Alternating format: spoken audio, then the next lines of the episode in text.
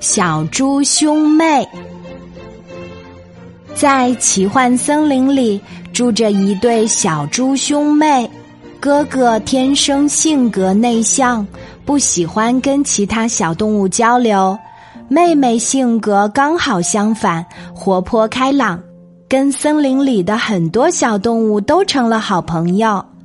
有一天，小猪妈妈对小猪兄妹说：“我的孩子们，你们都长大了，该要有自己的家了。小河边儿有很多石头，你们就用那些石头来建好你们的房子。今晚暴风雨就要来了，你们得快点儿。”兄妹两个来到了河边儿，望着满地的石头发了愁。这么多石头，我们得搬到什么时候呢？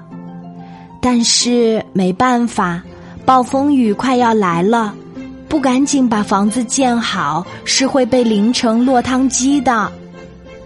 兄妹俩分头行动，妹妹找来了森林里的朋友们。朋友们，你搬一块儿，我搬一块儿，建房子需要的石头很快就搬够了。而哥哥呢，还独自推着手推车，一车一车的搬着，又累又无助。这个时候，小猪哥哥也想到了找朋友帮忙，但是发现自己并没有朋友，坐在地上难过的大哭了起来。半天过去了，在小伙伴们的帮助下，妹妹的房子已经建好了。她终于松了一口气，想着今晚不用面对恐怖的暴风雨了。开心的妹妹想去看看哥哥的新房子怎么样了。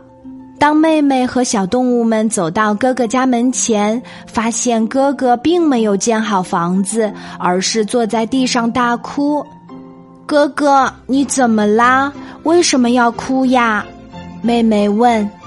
哥哥擦着自己满脸的眼泪鼻涕说：“我没有朋友，靠一个人的力量根本不可能一天之内把房子建好。”妹妹拍了拍哥哥的肩膀说：“没事儿，不是还有我们吗？我们来帮你。”哥哥有点不好意思的说。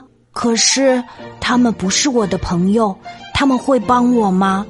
小猪妹妹笑了，他们很乐意跟你做朋友啊，只是你一直都不搭理他们。